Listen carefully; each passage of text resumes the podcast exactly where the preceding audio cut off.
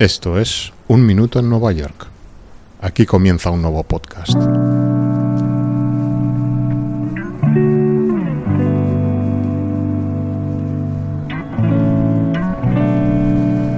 Park Slope es uno de los vecindarios con más sabor a tradición de Brooklyn. Un barrio eminentemente residencial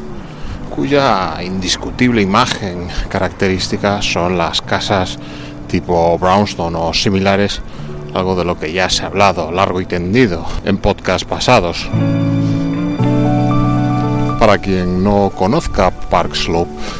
habría que decir que aquello que lo define en su geografía y topografía viene implícito en su propio nombre. Park Slope se extiende desde el extremo oeste de Prospect Park, descendiendo en pendiente relativamente suave hasta su extremo noroeste, que sería la cuarta avenida de Brooklyn, no confundir con otros boroughs ya cerca de la ría industrial del Gowanus, tras la cual encontraríamos ya el barrio o el vecindario de Carroll Gardens. Mientras tanto, al noreste está delimitado por la concurrida vía de Flatbush Avenue, que lleva hasta el downtown de Brooklyn, una zona muy comercial, y por el suroeste, por la autopista llamada Prospect Expressway. Además de las características casas Brownstone en hilera, este vecindario cuenta con multitud de edificios históricos como la Brooklyn Academy of Music, pero si algo destaca entre sus atractivos es estar directamente en contacto con uno de los pulmones verdes favoritos de todo neoyorquino, que no es otro que Prospect Park con sus praderas bosquecillos, rías y campos de juego. Con todo esto, Park Slope se convierte en una de las zonas más demandadas para vivir dentro de Brooklyn y Nueva York en general, con sus tranquilas calles donde es posible encontrar un marcado ambiente compuesto por familias de profesionales con abundancia de niños que acuden a los parques próximos o a los diferentes centros escolares de la zona. En épocas festivas, como es Halloween o las propias Navidades, los vecinos del barrio engalanan muchas de sus casas con vistosas decoraciones que lo hacen, si cabe, más agradable y atractivo para el paseo. Si bien como muchas otras zonas del área metropolitana, que eran primitivamente asentamiento habitual de la tribu Lenape antes de la llegada de los europeos, no sería hasta principios del 19 cuando lo que había sido hasta entonces granjas y bosques fue finalmente urbanizado y subdividido en parcelas rectangulares donde se construirían muchas de estas casas en hilera, incluso mansiones, lo que convertiría a esta en un área de una pujante actividad económica y social, combinada también por su proximidad del área industrial del canal, del mencionado canal del Gowanus, como aliciente a esta eh, fuerte actividad industrial. Tampoco hemos de olvidar antes de esta urbanización de, esta zona los episodios históricos fundamentales en la guerra revolucionaria estadounidense que tuvieron a Park Slope como escenario principal. Uno de ellos es la llamada batalla de Brooklyn o la batalla de Long Island, a veces también conocida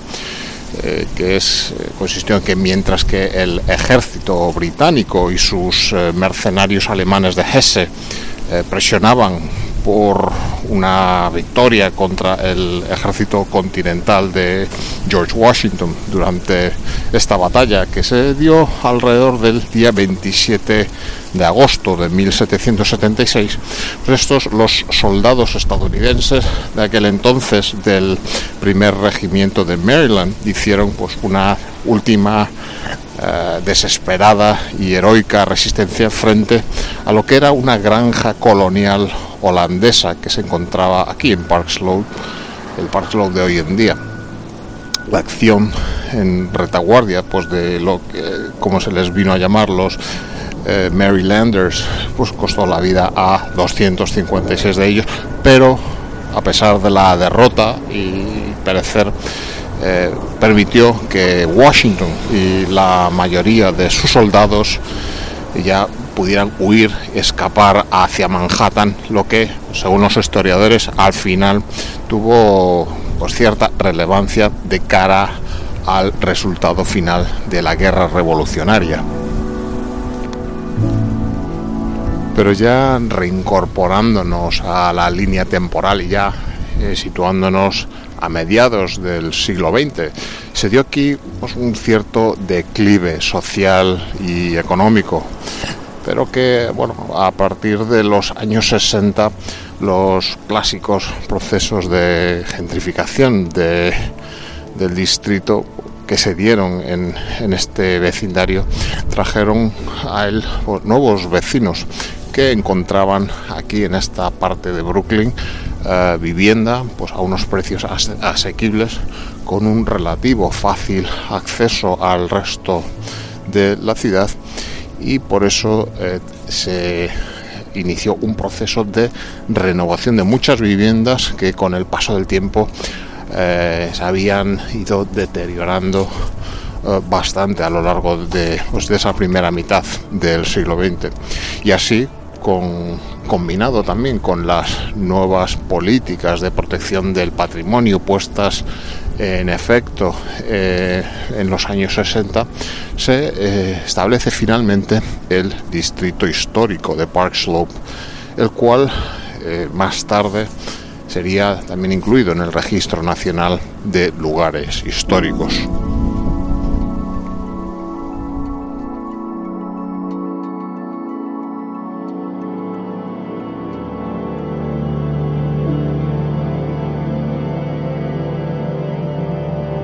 Medida que los vuelos en los modernos reactores de pasajeros se convertían ya en moneda común y el nuevo signo de los tiempos, en 1960 un mortal accidente aéreo en pleno vuelo en el espacio aéreo de Nueva York ensombrecería temporalmente ese fervor y fomentaría un clamor de la opinión pública por un mejor control y gestión de la seguridad del tráfico aéreo era el accidente que más temían los pilotos y pasajeros de la aún nueva era de los reactores. Un tipo de catástrofe claramente nuevo, una que nunca antes había ocurrido en una zona urbana importante, una que habría parecido mucho menos aterradora solo unos años antes cuando los aviones eran más pequeños y más lentos. Corría la mañana del 16 de diciembre de 1960, paradójicamente un día antes del 57 aniversario del primer vuelo de los hermanos Wright en los bancos de arena de Kitty Hawk.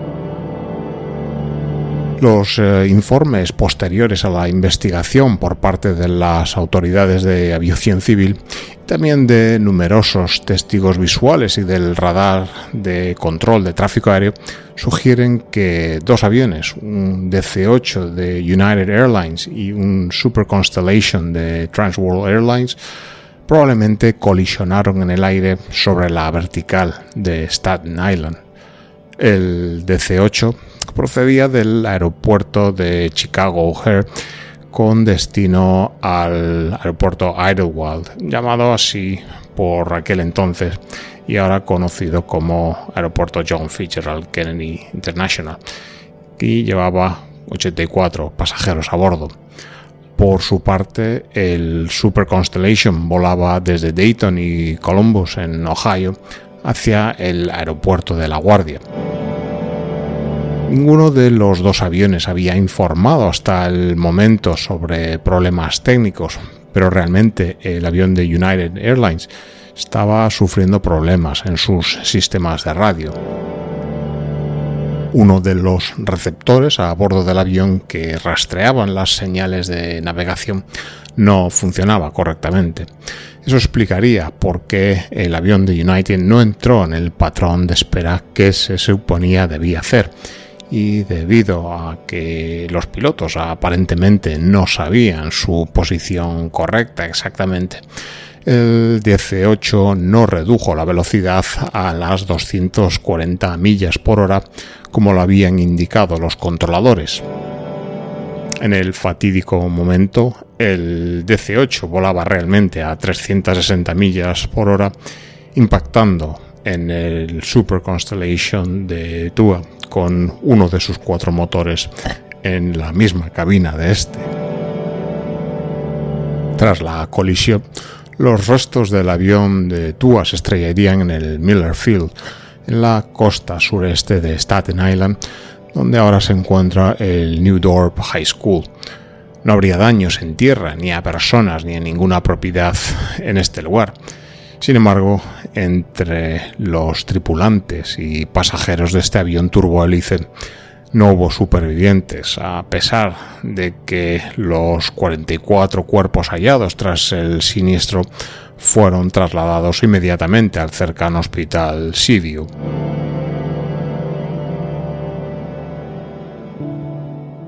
Por otra parte, los restos del reactor cuatrimotor DC-8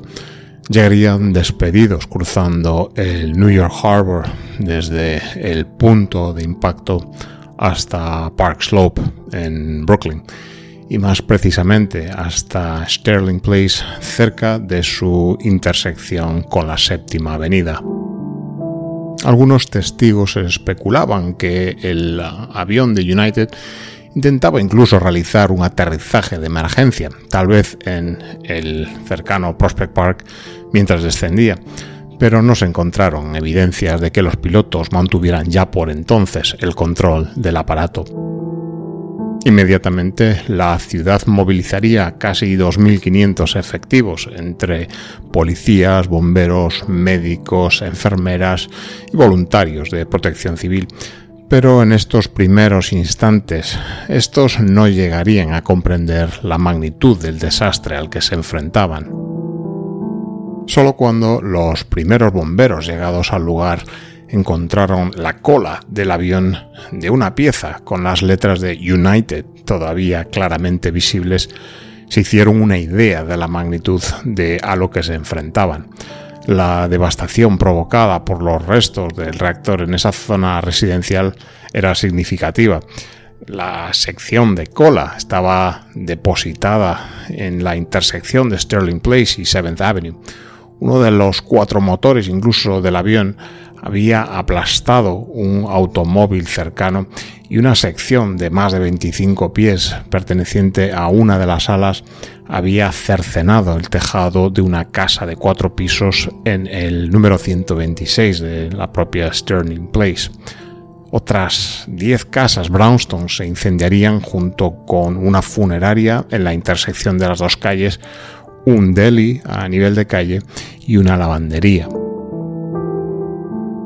Caso particular fue el de la iglesia llamada del Pilar de Fuego, lugar de culto de una congregación cristiana pentecostal en el 123 de Sterling Place, un hombre trágicamente profético y que estaba ubicada a mitad de la manzana y que finalmente fue completamente destruida por la colisión de los restos del avión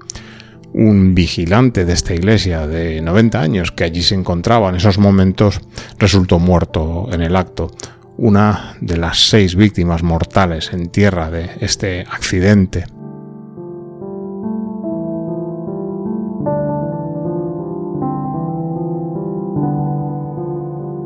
De los ocupantes del 18 siniestrado, hubo en principio un único superviviente, Stephen Lambert Boltz, un niño de 11 años de Illinois que viajaba para pasar las navidades en la cercana localidad de Yonkers con unos familiares y que tras el choque de los restos del avión en tierra fue lanzado desde estos contra una gran pila de nieve que se encontraba depositada por esas fechas en la calle.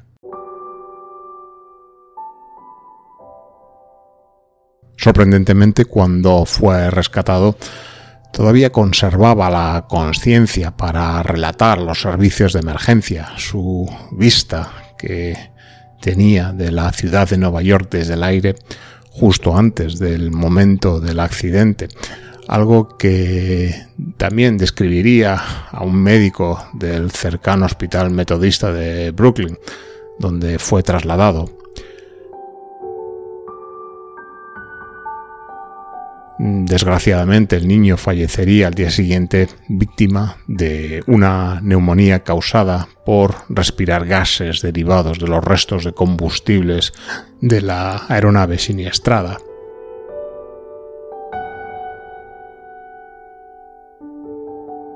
Esta tragedia aérea se convertiría en el accidente aéreo más mortal hasta la fecha en ese momento, con un total de 134 víctimas, 128 de ellas a bordo de los dos aviones y 6 que se encontraban en las calles y edificios de Brooklyn en esa fatídica mañana. También sería el primer accidente en ser investigado utilizando posteriormente la llamada caja negra del avión,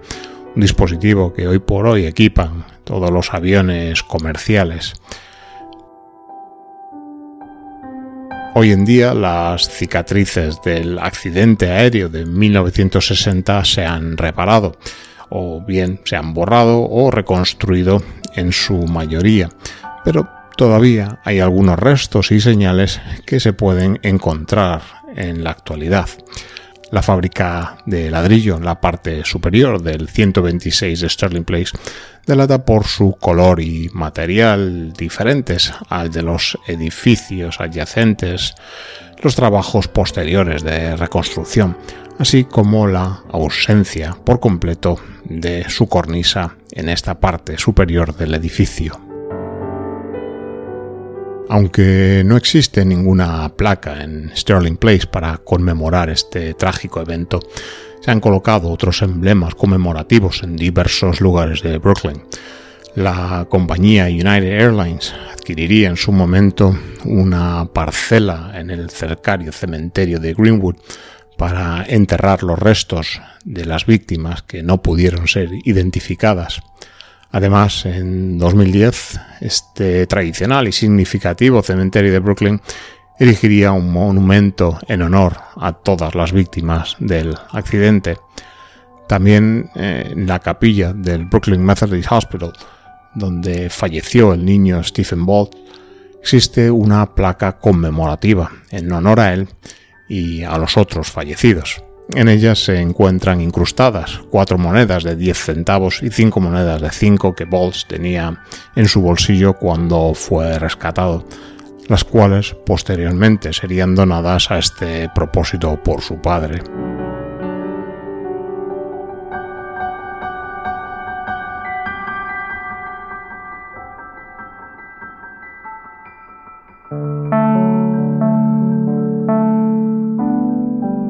En cierto sentido, esta catástrofe de Park Slope es casi un desastre fantasma, sin las imágenes compartidas universalmente como el propio Titanic o el Zeppelin Hindenburg. Un desastre que es de forma extraña casi olvidado por aquellos que bien no estaban allí o que no fueron tocados directamente por él. Park Slope ha cambiado mucho desde 1960 hasta nuestros días y de hecho era un barrio ya descrito por aquel entonces como en transición. A mediados de la década de 1960, Park Slope fue, digamos, redescubierto por jóvenes profesionales que se mudarían aquí atraídos por los alquileres más asequibles y la calidad de vida que ello podría ofrecer a sus familias. a base de la llegada de esta nueva generación y la profunda renovación del parque inmobiliario, ya en 1973 este vecindario era un hito en el ámbito de Nueva York. Hoy, tanto el residente como el visitante tiene la oportunidad de degustar los paseos por sus arboladas calles y avenidas, flanqueadas por sus características casas de fachadas rojizas, perderse en la desbordante naturaleza del cercano Prospect Park o saborear su gran variedad de cafés, restaurantes, librerías o pequeños negocios que el barrio nos ofrece. Un Minuto en Nueva York es un podcast escrito y producido en Nueva York que te trae retazos de su historia, personajes, costumbres y arquitecturas, siempre relatados de forma personal, subjetiva y no siempre rigurosa. El podcast está disponible para su escucha y suscripción allí donde siempre encuentras tus podcasts favoritos y además es emitido periódicamente dentro de la programación de radioviajera.com. Para descubrir más acerca de Nueva York, visita nuestra web unminutoennuevayork.com donde podrás acceder a todos los contenidos sonoros y visuales publicados e incluso contribuir al sostenimiento y continuidad del podcast. Además, y si quieres, puedes seguir nuestras publicaciones en las redes sociales, tales como Twitter, Instagram o Facebook, donde no te será difícil encontrarnos.